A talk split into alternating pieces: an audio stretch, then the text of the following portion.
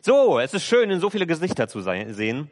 Das ist einfach großartig, toll und das macht ein ganz anderes Gefühl, auch hier vorne zu stehen. Ähm, eine Frage, wie geht's dir? Ja, ja, gut. Wirklich? Weiß ich nicht. Ich glaube, dass manche sich das vielleicht auch so, weil man nicht zugeben möchte, dass es einem nicht so gut geht. Es würde mich überraschen, wenn es euch allen wirklich gut gehen würde nach diesen zweieinhalb, drei Jahren Krise, die wir hinter uns haben. Ich glaube nicht, dass es uns allen gut geht. Ich glaube auch nicht, dass es uns allen gut geht, wenn wir nach vorne schauen auf das, was noch vor uns liegt.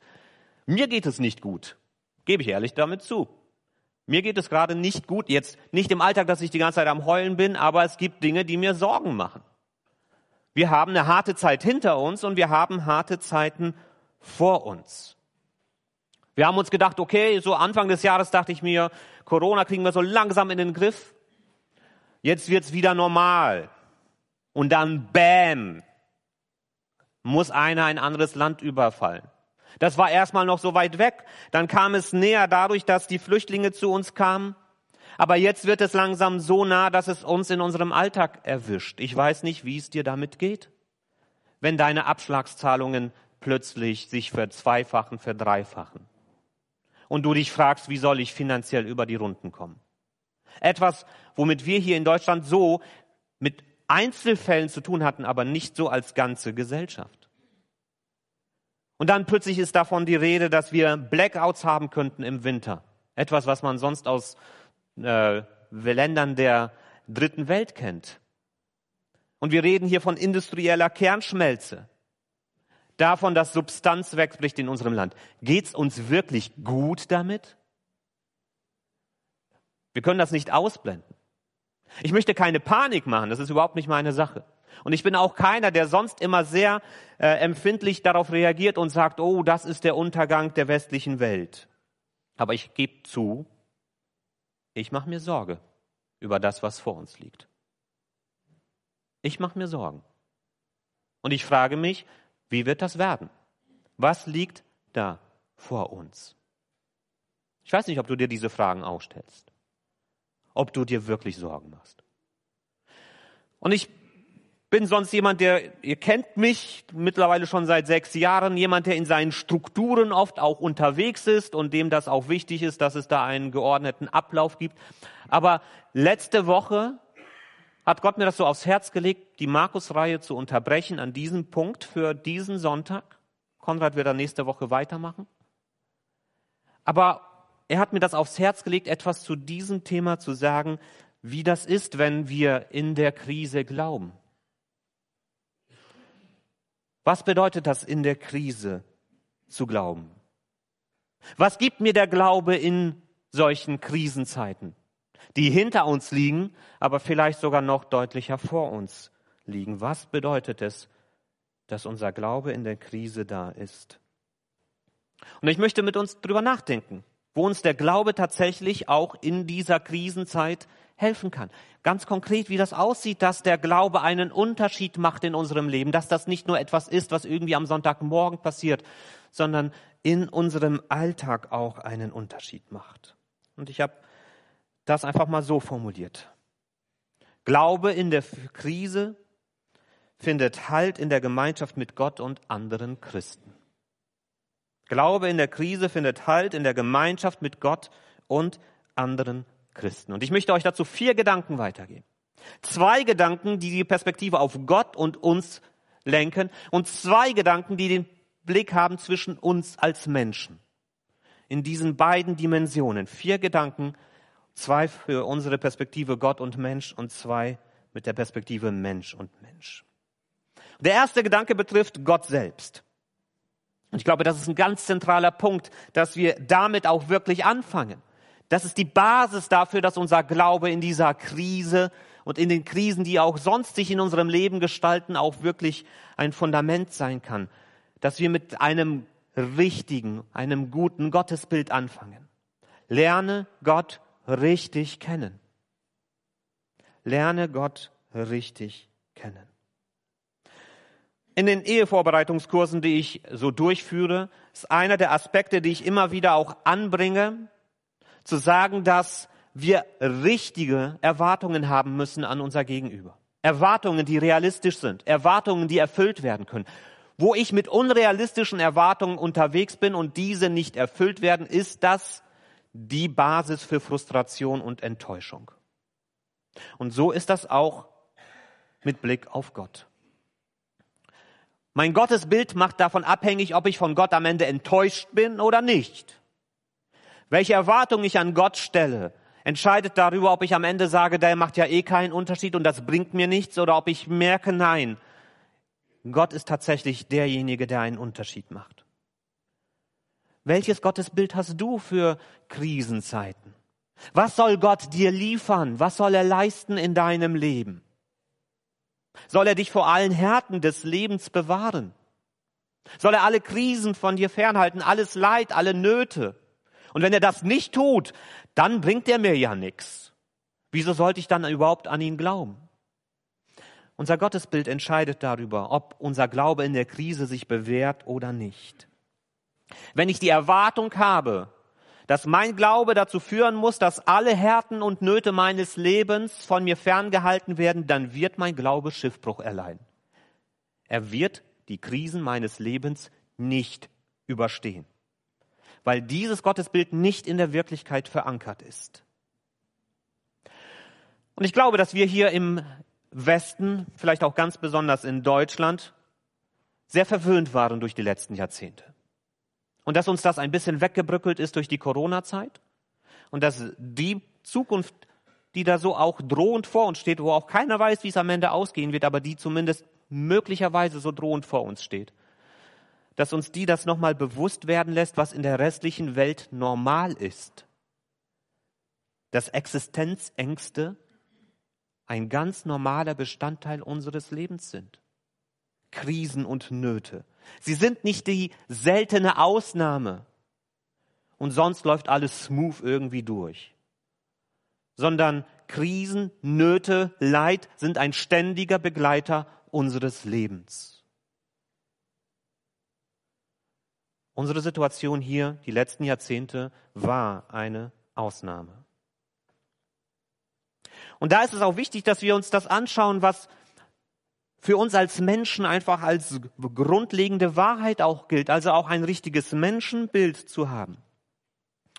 Gott hat den Menschen von Anfang an mitgegeben, in dem Moment, wo der Mensch sich entschieden hat, eigene Wege zu gehen, sich eben nicht an Gott zu klammern, da hat Gott dem Menschen etwas mitgegeben in diesem Augenblick, wo der Mensch sich von Gott abgewendet hat.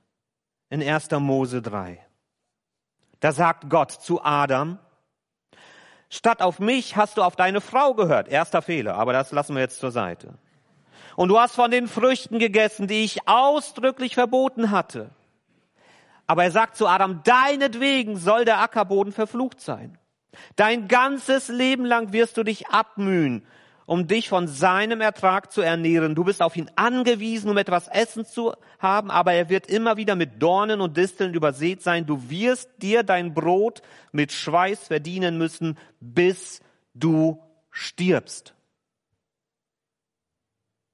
Das ist die Perspektive, die uns Menschen von Anfang an gegeben worden ist. Und über Jahrhunderte und Jahrtausende und immer noch ein Großteil dieser Menschheit fragt sich von Tag zu Tag, wie überlebe ich den nächsten Tag.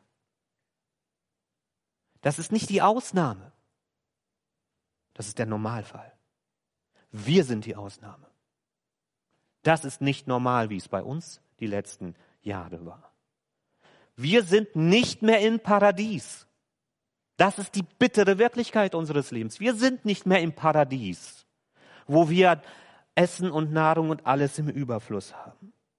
Und die Wirklichkeit mit Blick auf Gott ist, dass wir keinen Anspruch darauf haben, dass er alle Leid, alle Nöten, alle Krisen von uns fernhält.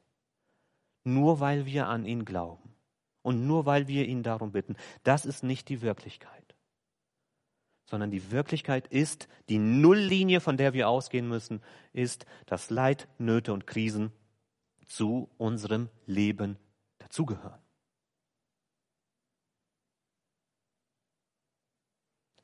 Was bringt mir der Glaube aber? Wieso sollte ich dann überhaupt glauben? Was bringt mir dieser Glaube? Sehr viel. Und ich möchte euch mit hineinnehmen in drei Punkte, die uns da Orientierung geben können. Weil das, was wir nicht übersehen dürfen, ist, selbst wenn Gott diese Nulllinie in unser Leben gesetzt hat, dass Leid und Nöte dazugehören, hat er nicht gesagt, und ihr seid mir völlig egal. Und das sehen wir, dass er selber Mensch geworden ist, sich in diese Leid und diese Nöte der Menschen hineingegeben hat in Jesus Christus, um mitten in unserem Leid dabei zu sein. Und das ist das, was wichtig ist, dass er mit dabei ist. Und deshalb auf dieser Nulllinie aufbauend, auf diesen zwei Wahrheiten, die wir gerade gehört haben, wir leben nicht mehr im Paradies und darum müssen wir in dieser Welt mit Leid und Nöten rechnen. Und Gott wird nicht alles Leid und alle Not von uns fernhalten. Auf dieser Nulllinie aufbauend kommen wir zum ersten Punkt, wo der Glaube einen Unterschied macht. Mit der Perspektive auch auf Gott. Und dieser erste Punkt ist das Gebet. Bringe Gott deine Sorgen. Bringe Gott deine Sorgen. Gebet ist ein unglaubliches Privileg, das wir als Menschen haben. Gebet ist die Wirklichkeit, dass wir mit der mächtigsten, stärksten Kraft in diesem Universum reden dürfen. Gebet ist die Wirklichkeit, dass wir mit dem Schöpfer aller Dinge Kontakt aufnehmen dürfen. Gebet ist die Wirklichkeit, dass dieser Gott sich für mich interessiert. Das ist Gebet. Das Gebet macht uns schon deutlich, was ich gerade gesagt habe, dass Gott uns in Leid und Not nicht alleine lässt. Du bist nicht allein in schwierigen Zeiten. Da ist jemand an deiner Seite, dem du wichtig und wertvoll bist. Und das macht einen Unterschied. Ein Psalmist drückt das so aus in Psalm 40. Ich bin arm und gebeugt, der Herr aber sorgt für mich. Meine Hilfe und mein Retter bist du, mein Gott, säume doch nicht. Hier finden wir diese beiden Wirklichkeiten direkt nebeneinander. Ich bin arm und gebeugt. Es gibt Nöte und Leid in meinem Leben. Aber Gott sorgt sich trotzdem um mich und er sorgt für mich. Er lässt mich damit nicht allein. Und dieser Psalmist beschreibt die Wirklichkeit, dass es sich lohnt, mit den eigenen Sorgen und Nöten zu Gott zu kommen. Er hat diese Erfahrung gemacht, sonst hätte er das hier so nicht beschrieben. Das ist kein Wunschtraum, den er formuliert, sondern Erfahrung, die er gemacht hat. Deshalb lohnt es sich zu beten. Und deshalb lädt uns auch Petrus in seinem Brief ein. Ladet alle eure Sorgen bei Gott ab, denn er sorgt für euch. Es lohnt sich, mit diesem Gott Kontakt aufzunehmen. Es lohnt sich, dass wir ihm das bringen, was unser Leben schwer und hart macht. Nochmal, auf der Nulllinie aufbauen bedeutet das nicht, dass er uns deshalb alles wegnehmen wird und alles fernhalten wird. Das ist hier nicht gesagt. Aber es lohnt sich trotzdem, damit hinzugehen zu ihm und zu erleben, dass es einen Unterschied macht. Wir haben auch in diesem Bereich keinen Anspruch auf Hilfe in Not von Gott. Aber wir haben die berechtigte Hoffnung darauf. Wir haben die Hoffnung darauf, dass Gott uns in Zeiten von Not und Krisen beistehen kann und will. Wie er das tut, ist ihm überlassen. Aber er interessiert sich für dich. Du bist ihm wichtig und du darfst ihm das bringen, was dir das Leben schwer und hart macht. Und so können wir eine dritte Wahrheit formulieren. Wir können, haben keinen Anspruch darauf, dass Gott uns alles fernhält, aber wir können erwarten und dafür beten, dass Gott uns in Leid und Not beisteht. Dass er wirklich da ist und dass er einen echten Unterschied macht. Und ich fand es gut, dass Marina gerade hier vorne war, um für den Dienstagabend, für das Gebet für die Gemeinde auch äh, Werbung zu machen. Und wir werden gleich, Spoiler-Alarm, nach der Predigt auch noch ein anderes Gebetsangebot haben, das uns vorgestellt wird. Etwas, was neu auch hier in die Gemeinde rein darf. Aber ich habe mir mal äh, aufgeschrieben, was für Angebote wir schon haben in der Gemeinde. Für Gebetsangebote, die wir in Anspruch nehmen dürfen. Die findet ihr auch im Gemeindebrief. Jeder Gemeindebrief enthält die abgedruckt, dass wir das wissen, was für ein reiches Angebot für Gebet wir haben. Wir haben das Gebet nach dem Gottesdienst. Hier sind Menschen für dich da. Ich bin hier nach dem Gottesdienst. Heike ist da. Andere sind da, die immer wieder auch zur Verfügung stehen, dass man mit ihnen beten kann. Sich segnen lassen kann. Dass man die Nöte bringen kann. Dass man einfach gemeinsam vor Gott kommt. Das darfst du in Anspruch nehmen, wenn es etwas gibt, was dir Sorgen macht. Vielleicht aber auch, wenn du eine gute Erfahrung gemacht hast und einfach Dank sagen willst. Das ist eine gute Erfahrung, das nicht alleine machen zu müssen, sondern es mit anderen gemeinsam tun zu dürfen. Das Gebet nach dem Gottesdienst. Wir haben am Freitagmorgen das Gebet für junge Gemeinde. Für die Kleinsten und nicht mehr ganz so Kleinen in der Gemeinde. Aber für die, wo die Gemeinde weitergehen wird, die haben auch ihre Nöte und Sorgen und Fragen. Und auch für die dürfen wir beten und sie mit hineinnehmen. Füreinander einstehen. Das Gebet für die Gemeinde, das Marina erwähnt hat am Dienstag alle zwei Wochen. Wir haben die Gebetskette, wo ihr euch bei mir melden könnt, wenn ihr äh, dringende Gebetsanliegen habt und wünscht, dass Menschen für euch beten. Das wird alles ganz vertraulich, vertraulich behandelt. Aber ihr dürft das mit hineingeben in die Gebetskette.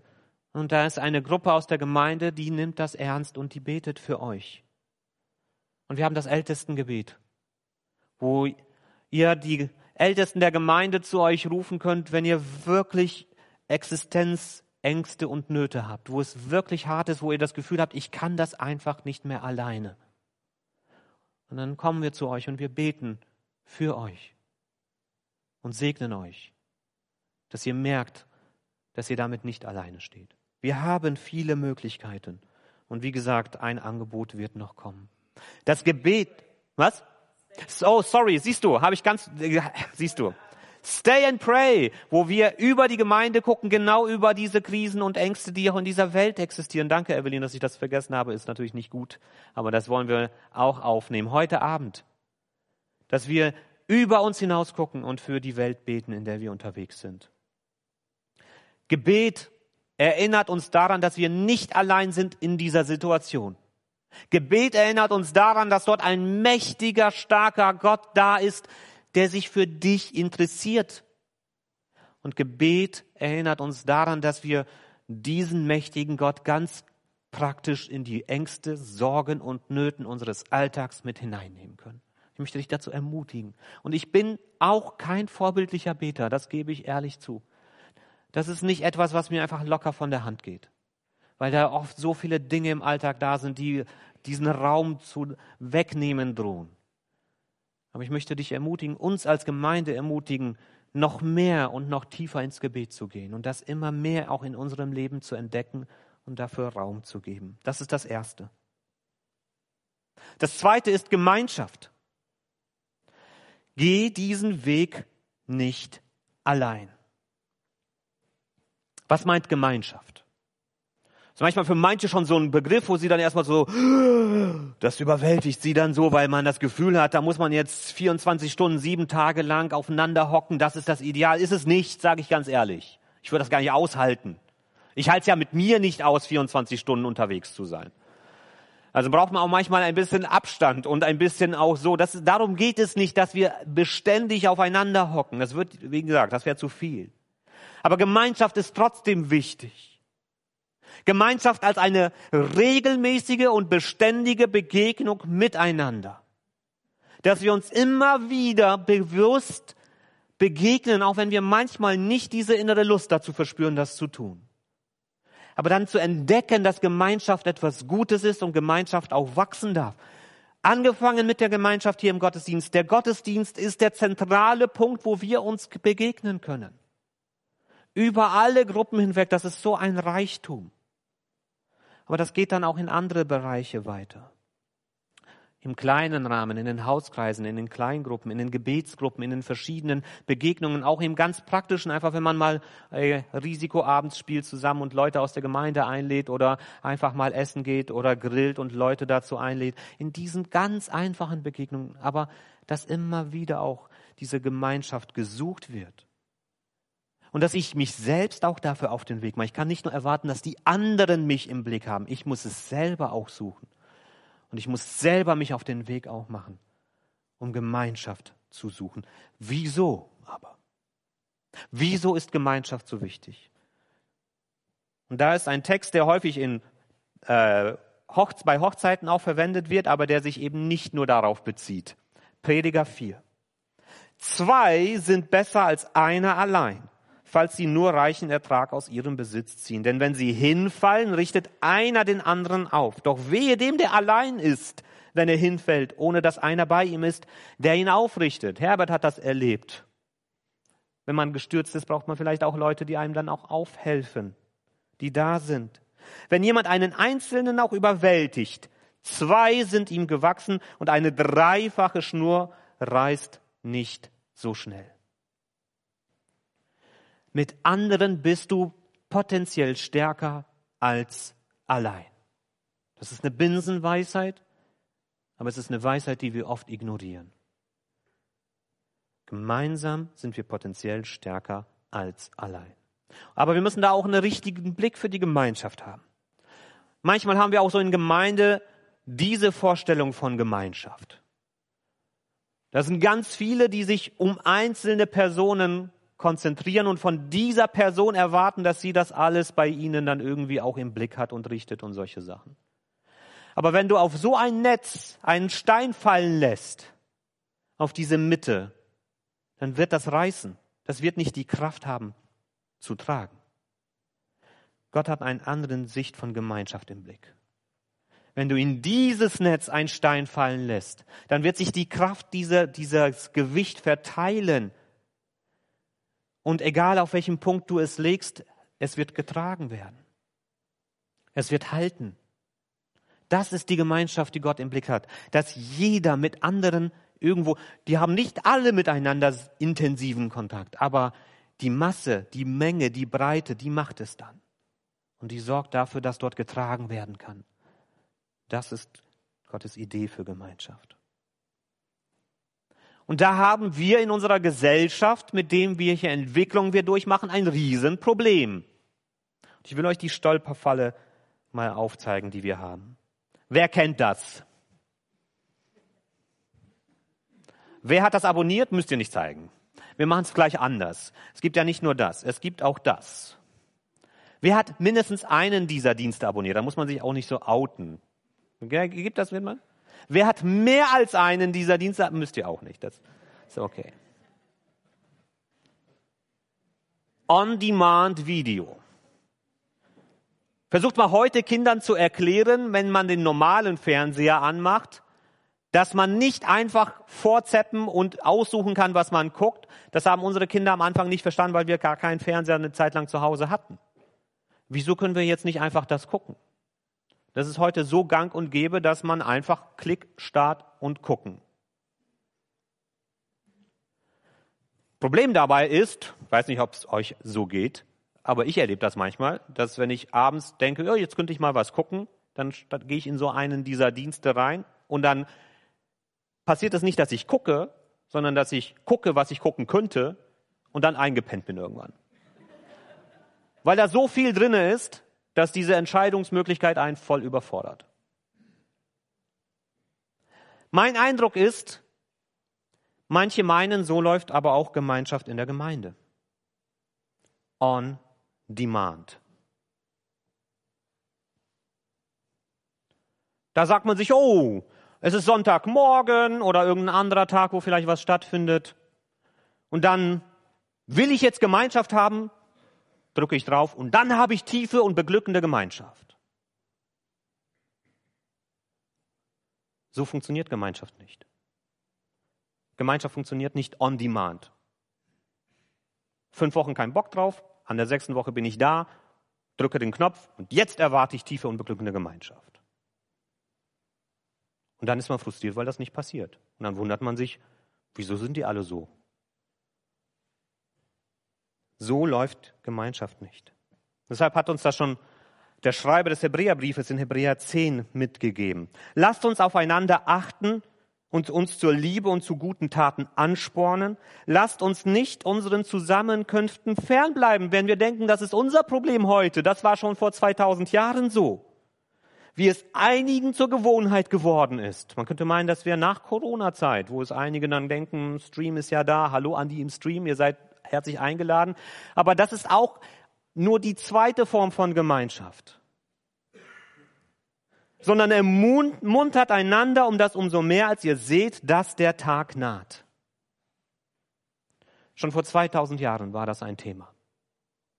Dass manche meinten, Gemeinschaft funktioniert on demand. Aber Gemeinschaft ist on demand nicht verfügbar. Nicht in der Tiefe und in der Breite, die wir brauchen, um in unseren Krisen des Alltags durchzustehen. Und es ist wichtig, dass wir lernen, dass Gemeinschaft Beständigkeit braucht, um zu wachsen. Da zu sein, auch wenn man mal keine Lust drauf hat. Einfach da zu sein, sich darauf einzulassen und zu sehen, dass das wachsen darf über eine Zeit und dass sich das festigen darf. Und dass wir diese Gemeinschaft durch dieses Dasein stärken und fördern. Und dass wir es in guten Zeiten entwickeln, damit wir in schlechten Zeiten ein Netz haben, das uns trägt. Und lasst uns das schon mit den Kleinsten anfangen, dass wir das einfach zu einer Selbstverständlichkeit machen, dass der Gottesdienst für sie da ist, der Kindergottesdienst. Und dass sie das dort schon lernen dürfen, dass Gemeinschaft etwas ist, was für Ständigkeit braucht. Und Jungschar und Jugend und so weiter. Dass das für sie einfach zu Routine wird. Einer guten, gesunden Routine, weil Gemeinschaft on demand nicht funktioniert. Und das Letzte ist geben. Hilf dem, der sich selbst nicht mehr helfen kann. Dazu finden wir ein warnendes Beispiel aus Jakobus 2. Stellt euch vor, in eurer Gemeinde sind einige in Not. Sie haben weder etwas anzuziehen noch genug zu essen. Wenn nun einer von euch zu ihnen sagt, ich wünsche euch alles Gute. Hoffentlich bekommt ihr warme Kleider und könnt euch satt essen.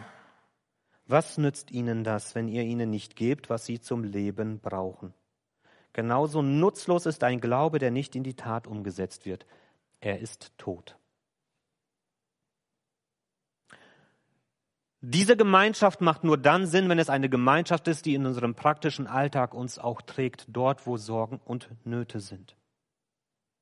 Dass wir füreinander da sind, wo der Einzelne tatsächlich in der Gefahr ist, hinzufallen. Nicht, weil er es äh, irgendwie herausfordert und meint, er könnte einfach Mist bauen und die anderen werden schon gerade rücken, sondern dort, wo jemand in Not ist und wirklich auch nichts dafür kann oder merkt, dass er es vielleicht selbst verbockt hat und bereit ist, das auch zuzugeben und dann aber sich Hilfe zu holen.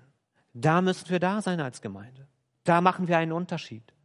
Da sind wir ein soziales Netz, das sich trägt und hält. Und die Urgemeinde hat uns das vorgemacht in Apostelgeschichte 4. Die Gemeinde der Gläubigen war ein Herz und eine Seele. Keiner nannte etwas von dem, was er hatte, sein Eigentum, sondern sie hatten alles gemeinsam. Mit großer Kraft legten die Zeugnis, äh, Apostel Zeugnis ab von der Auferstehung Jesus des Herrn und reiche Gnade ruhte auf ihnen allen. Es gab auch keinen unter ihnen, der Not litt, denn alle, die Grundstücke oder Häuser besaßen, verkauften ihren Besitz, brachten den Erlös und legten ihn den Aposteln zu Füßen. Jedem wurde davon so viel zugeteilt, wie er nötigt hatte. Das ist nicht die Anleitung, wie das bei uns laufen muss, sage ich ganz deutlich. Das ist ein Blick auf das, wie es in Jerusalem gewesen ist. Die praktische Umsetzung ist eine Sache, aber der Grundgedanke dahinter das ist etwas, was sehr wohl für uns eine Herausforderung ist. Dass wir uns im Blick haben, dass wir bereit sind, die, die viel haben, zu geben, für die, die nicht viel haben und in der Gefahr stehen, Schiffbruch zu erleiden, auch sozial. Das ist sehr wohl unser Auftrag und unsere Herausforderung. Und ich erlebe das auch bei uns in der Gemeinde, das gebe ich auch ganz zu. Ich sehe, dass wir da auch diese Bereitschaft zu haben, wieder und wieder. Und das ist die richtige Haltung, mit der wir auch unterwegs sein müssen. Dass wir in der Not füreinander da sind. Und wo das passiert, dann ist das ein praktisches Beispiel dafür, dass wir Gottes Liebe an anderen Menschen weitergeben. Dass wir zeigen, was Gottes Liebe bedeutet und welchen Unterschied Gottes Liebe macht. Gott hat sich in Jesus Christus für jeden von uns geopfert. hat alles hinter sich gelassen und alles aufgegeben und uns in der Not des Lebens zu unterstützen.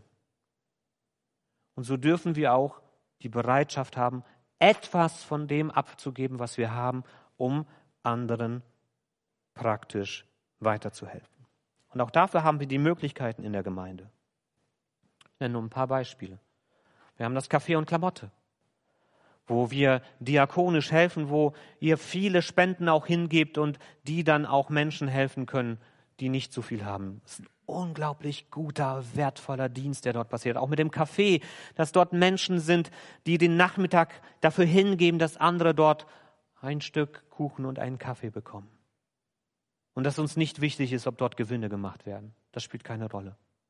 Sondern wichtig ist, dass den Menschen geholfen wird, die es brauchen, die Begegnungsmöglichkeiten haben, die Hilfe, praktische Unterstützung bekommen. Unglaublich wertvoller Dienst.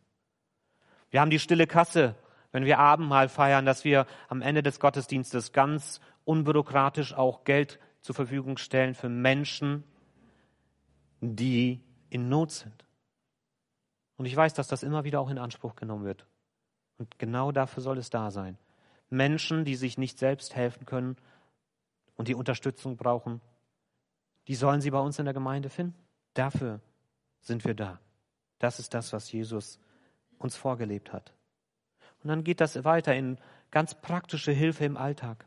Wir hatten das Helfernetzwerk während der Corona-Zeit. Aber auch diese Grundgedanke einfach, wenn jemand Not hat, wenn jemand praktische Hilfe braucht, dass man das untereinander vermitteln kann. Dafür sind wir da. So leben wir Glauben in der Krise miteinander. Und so haben wir diese vier Wahrheiten. Wir leben nicht mehr im Paradies und darum müssen wir uns in dieser Welt mit Leiden und Nöten rechnen. Wir können nicht erwarten, dass Gott alles Leid und Not von uns fernhält. Wir können aber erwarten und dafür beten, dass Gott uns in Leid und Not beisteht. Und ein Weg, wie Gott uns in Leid und Not beisteht, ist durch die Gemeinschaft anderer Christen. Deshalb, Glaube in der Krise findet Halt in der Gemeinschaft mit Gott und mit anderen Christen. Und deshalb brauchen wir ein richtiges Gottesbild, wir dürfen erleben, dass wir im Gebet zu Gott kommen können und seine, unsere Sorgen bringen können. Wir dürfen das in der Gemeinschaft erleben, die Gott uns gegeben hat, hier in der Gemeinde. Und wir dürfen uns gegenseitig unterstützen, dass die, die haben, geben für die, die nicht haben. Und so kann Glaube in der Krise einen Unterschied machen. Amen. Und jetzt bitte ich Evelyn und Marina nach vorne. Ich spreche noch ein Gebet und dann stellen Sie auch Ihr Gebets, Gebetsprojekt auch vor. Jesus Christus, danke, dass wir Glauben in der Krise als ein, etwas erleben dürfen, was einen Unterschied macht. Danke, dass du uns in der Krise nicht alleine lässt, auch wenn wir nicht die Erwartung haben können, dass alles von uns ferngehalten wird, aber dass wir zu dir kommen dürfen, unsere Ängste und Nöte bringen dürfen. Herr, ich danke dir, dass wir die Gemeinschaft haben, die wir entdecken und fördern dürfen, auf die wir uns einlassen dürfen. Und ich danke dir, dass wir uns gegenseitig praktisch unterstützen dürfen. Und ich bitte dich, Herr, dass wir erleben dürfen, dass dieser Glaube an dich wirklich einen Unterschied macht. Amen.